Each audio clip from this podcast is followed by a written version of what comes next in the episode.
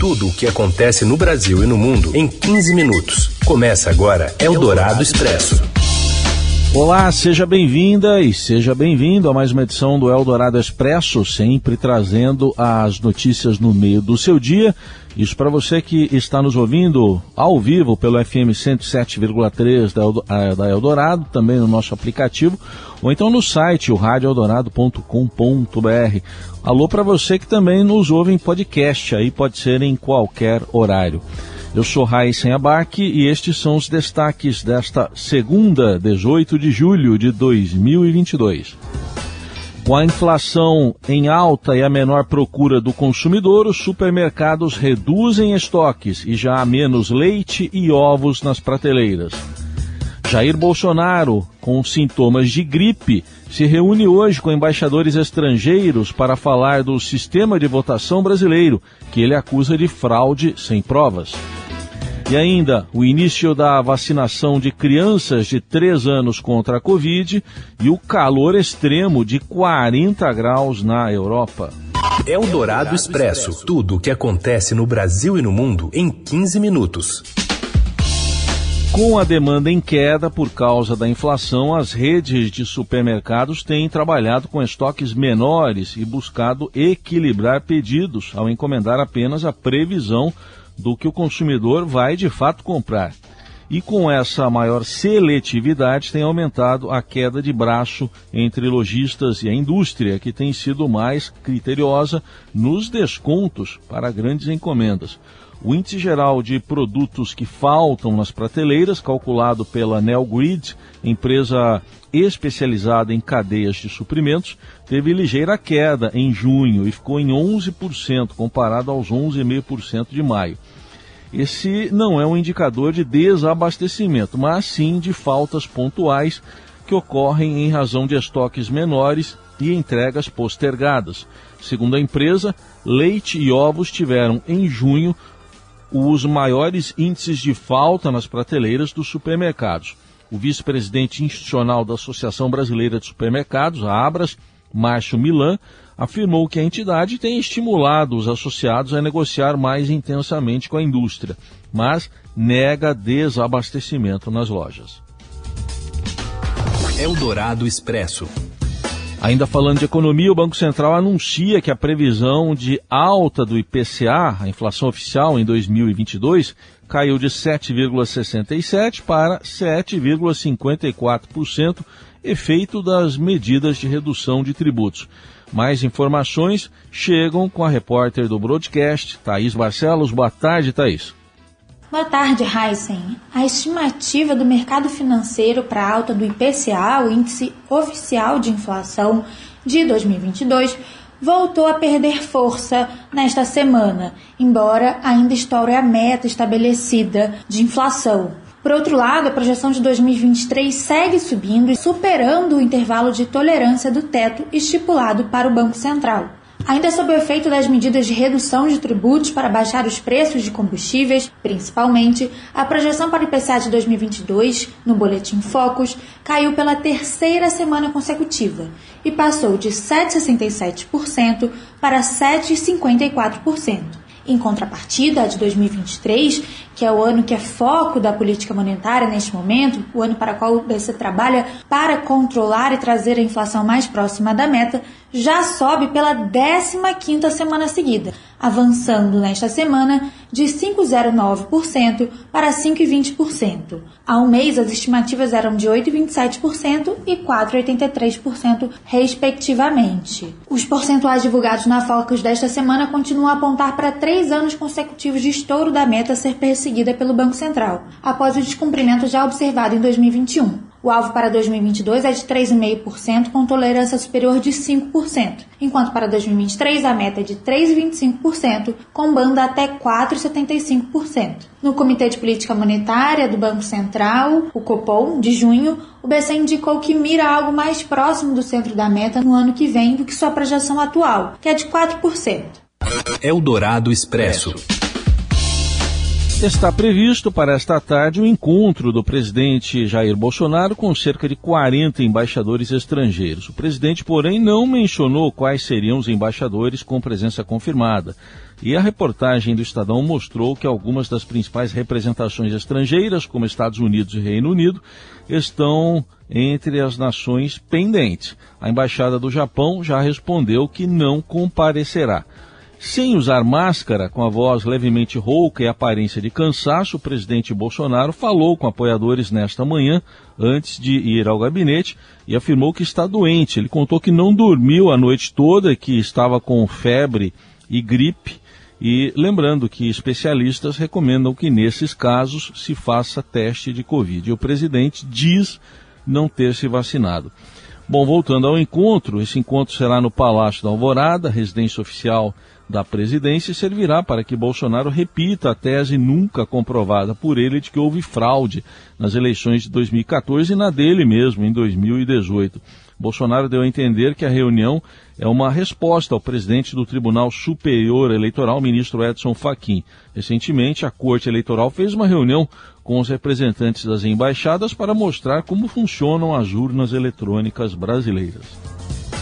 E ainda entre as pautas internacionais do presidente, ele fez uma ligação, hoje teve uma ligação hoje com o presidente da Ucrânia, Volodymyr Zelensky, nesta segunda-feira, dia em que a guerra na Ucrânia, a invasão russa, completa 145 dias.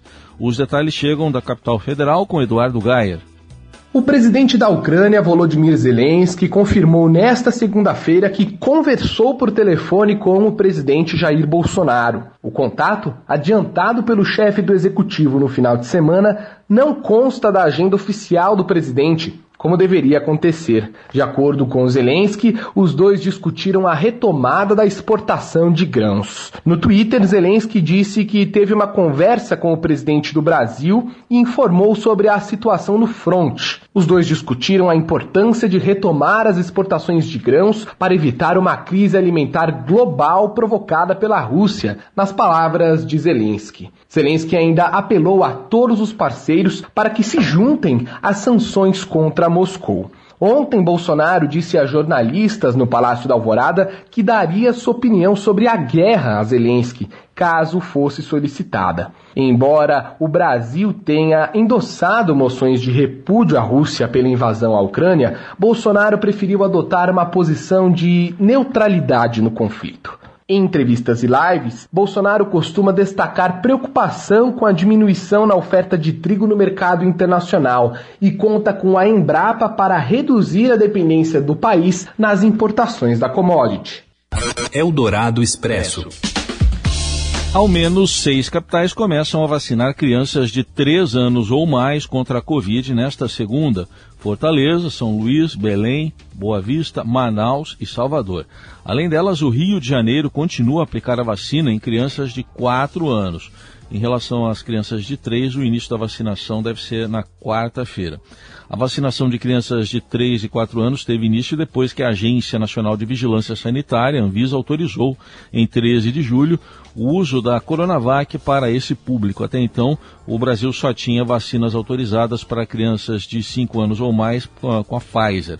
A maior cidade do país, São Paulo, ainda não anunciou o início da, imuniza da imunização de crianças de 3 e 4 anos. Eldorado Expresso. Mudança no teto de gastos entra no foco das campanhas eleitorais e pré-candidatos à presidência já defendem a criação de uma nova regra fiscal para o país. Mais informações vêm de Brasília com a colunista da Eldorado, Adriana Fernandes.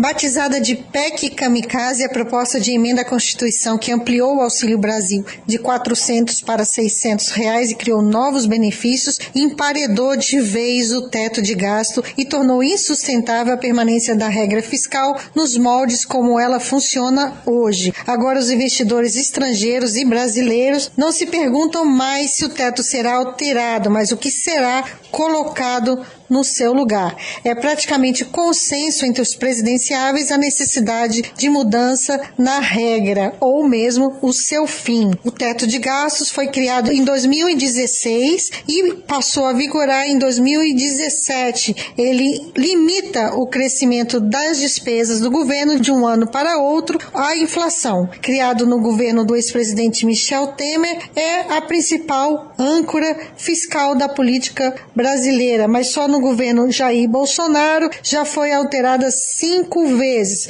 duas das alterações em menos de sete meses para abrir espaço a gastos maiores neste ano de eleições. O aumento das despesas com Auxílio Brasil é chave para entender por que o funcionamento do teto não será mais viável em 2023. Embora a elevação do piso do benefício para 600 reais seja temporária, é dado como praticamente certo entre os técnicos que não há ambiente político cortar esse benefício a partir do ano que vem.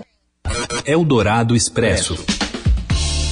Ministério da Justiça suspende telemarketing ativo de bancos, teles e outras empresas. E ainda em Brasília, quem traz agora as informações é a Lorena Rodrigues. Boa tarde, Lorena.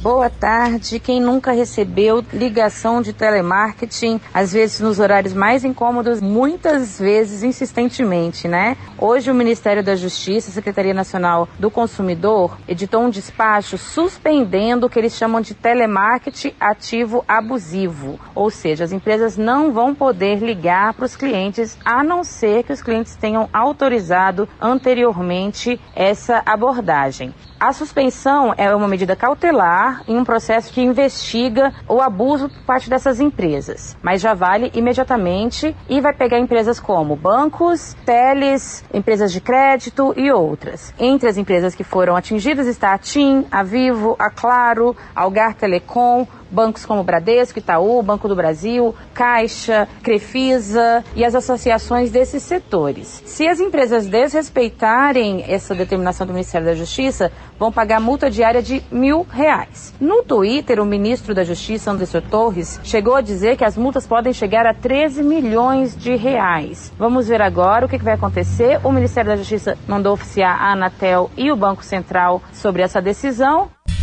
Você ouve Eldorado Expresso. Seguimos com as principais notícias desta segunda-feira. Com os termômetros podendo chegar aos 41 graus, o Reino Unido pode ter nesta segunda o seu dia mais quente já registrado. O recorde atual é de 38,7 graus, estabelecido em 2019 na Grã-Bretanha, que é a ilha onde se localizam Inglaterra, Escócia e o país de Gales. De acordo com o Met Office, Serviço Nacional de Meteorologia.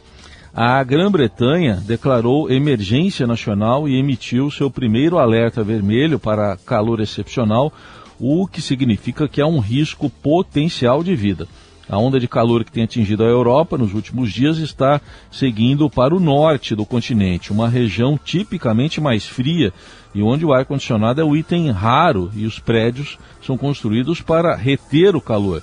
Segundo meteorologistas, a atual onda de calor pode, inclusive, antecipar em 28 anos uma previsão climática feita para o Reino Unido.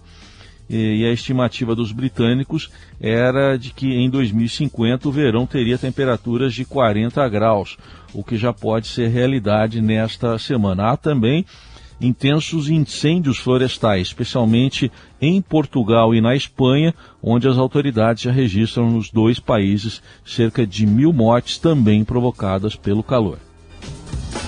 E aqui no Brasil, um estudo aponta que o desmatamento teve alta de 20,1% e cresceu em todos os biomas em 2021. Mais informações com a Priscila Mengue. Boa tarde.